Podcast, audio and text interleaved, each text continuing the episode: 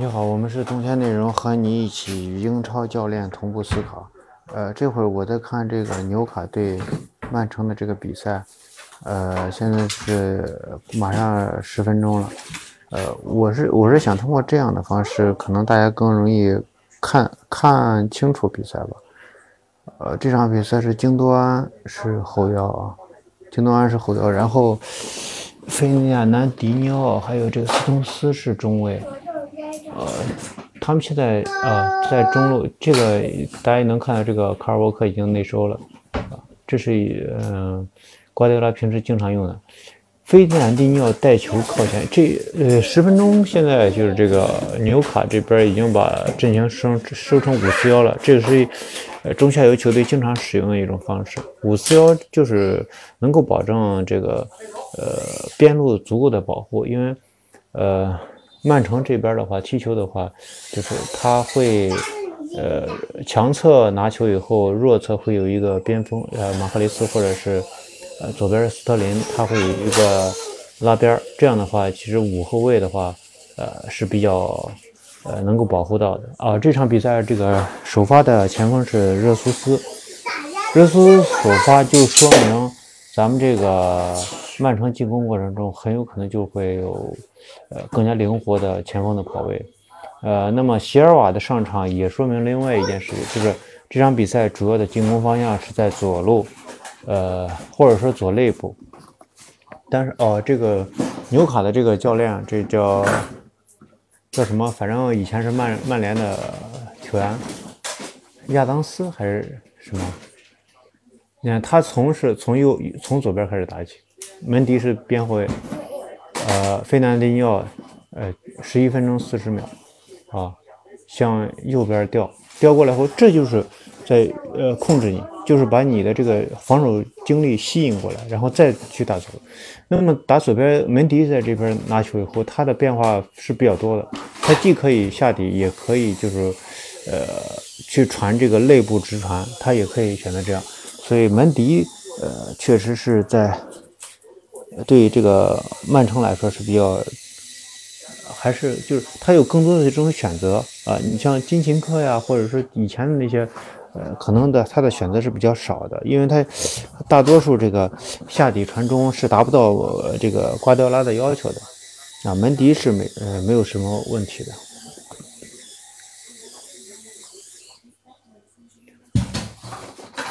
你看。再一个就是这个，你看这这纽卡的这个起高球，纽卡起高球，现在你看曼城的守守了一个非常非常谨慎的一个四四二或者四五幺这样的体系，呃，而且完全是保护中路啊，边路可以传传可以传球，他现在就是打到左边，打到右边，就是通过两边的这种呃倒脚或者说是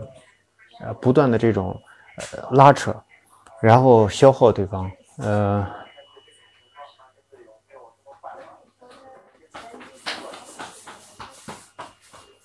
这啊，德布劳内拿球。德布劳内在这场比赛的这个跑位，他除了就是说是你在弱侧，尤其是在右侧，其实右侧就是弱侧，他有两个位置。第一个就是右侧的这个和马赫雷斯的配合，他们二打二或者二打三，哎，都可以。然后形成马赫雷斯的突破，或者说是德布劳内的传中，这是他的一种方式，一种进攻方式。第二种进攻方式就是，呃，席尔瓦在左肋部啊，在左肋部，然后这个，嗯，热苏斯回撤或者顶在前面都可以。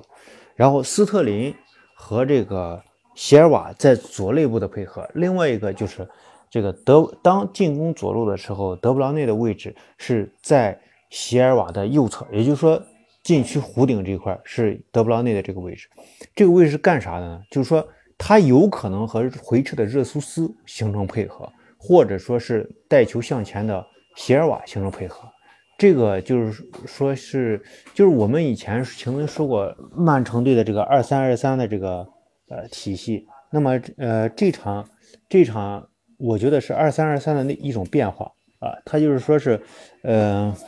我把德布劳内，呃，放在这个是一个保护型的站位，也可能是一个非常有攻击力的站位。就说我至少能保证这块人人数上的优势，无论是发动进攻还是呃这个守守这个呃发动进攻还是守这个，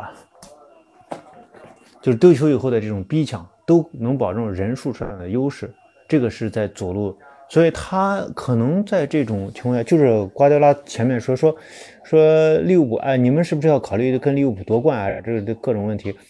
呃，这个瓜迪拉回复是，呃，不是，我们首先要做好自己，这个就是这个就是好像有一种重新开始的意思啊。以前的那种左内部的进攻，现在已经变得就是说是被大家都摸得比较透了，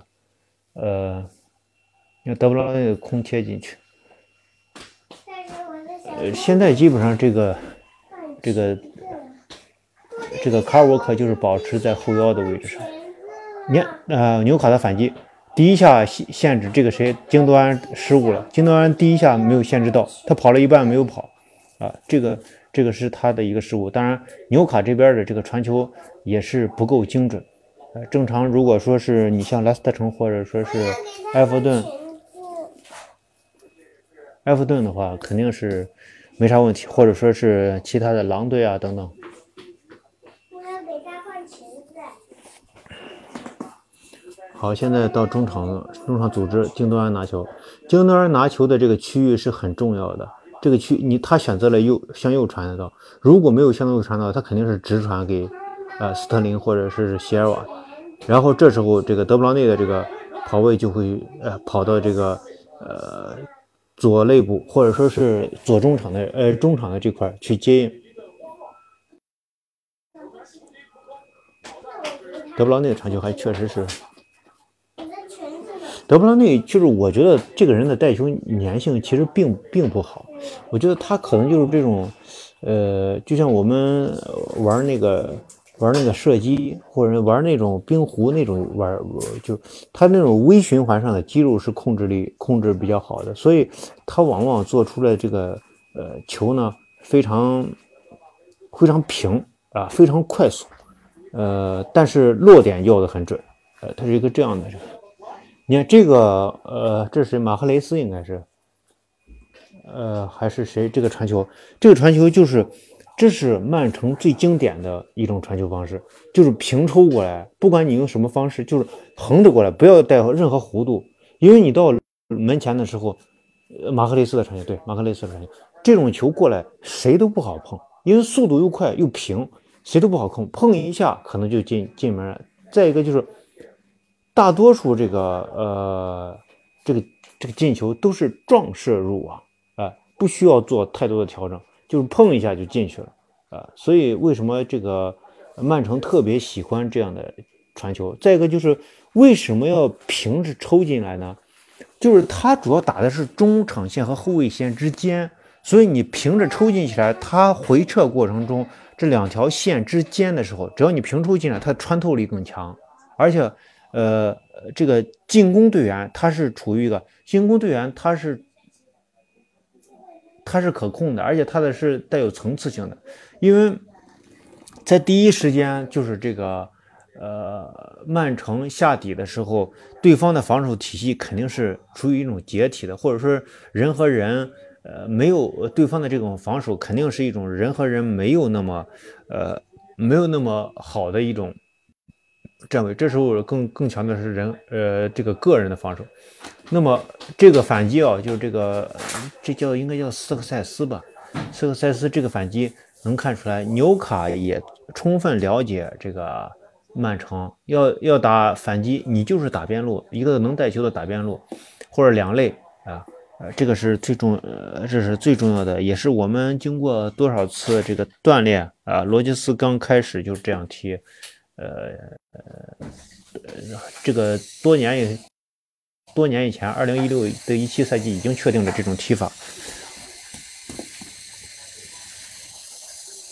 妈妈，你看这个插到这边也可以做，你看。这是阿瑙托维奇也在场啊。呃，我们今天的这个。直播就是这么多吧，反正这个曼城这场也了解了这个情况。我总结一下，主要就是啥？就是曼城的这个进攻方式是啥呢？曼城的进攻方式就是主要是打左路进攻啊，再一个就是我们可以接受打右路进攻，右路进攻就用这个德布劳内加这个马赫雷斯的这个突破。那么左路进攻呢？左左路进攻就是利用京多安和门迪的这种出球，当然门迪有可能下底，然后横抽过来的这种传中啊，嗯，横抽过来的这个传中，呃，然后将球传给双接应，一个是斯特林，一个是席尔瓦，双接应，然后接应以后，这两个人在小区里面形成配合，那么。德布劳内的位置的话，就是打左路的时候，德布劳内位置是放在这个葫芦顶，呃，这个呃是一个保护型的站位，或者说是一种，也可以说是一种攻击型的站位。但是他的离球比较远，他就是说你席尔瓦可以有一种选择，围绕着席尔瓦有斯特林，左边斯特林，右边德布劳内，前边这个热苏斯，在这个小区域里面形成配合，这是主要的这种吸引对方火力，至少啊吸引对方火力的一种呃这个进攻方式。呃，再一个就是从卡尔沃克的这个站位来看的话，他是一个保护整个中场或者衔接右左路和右路进攻的一个。你看这个就是啊，第二十一分钟，斯特林，哎，这个进球漂亮，这进进球，注意斯特林的跑位，斯特林是一个先回回回场接应拿球以后，啪点给前插的这种鞋瓦，这就是两人在内部的这种配合啊。我们再待会儿再看一下这个呃慢动作。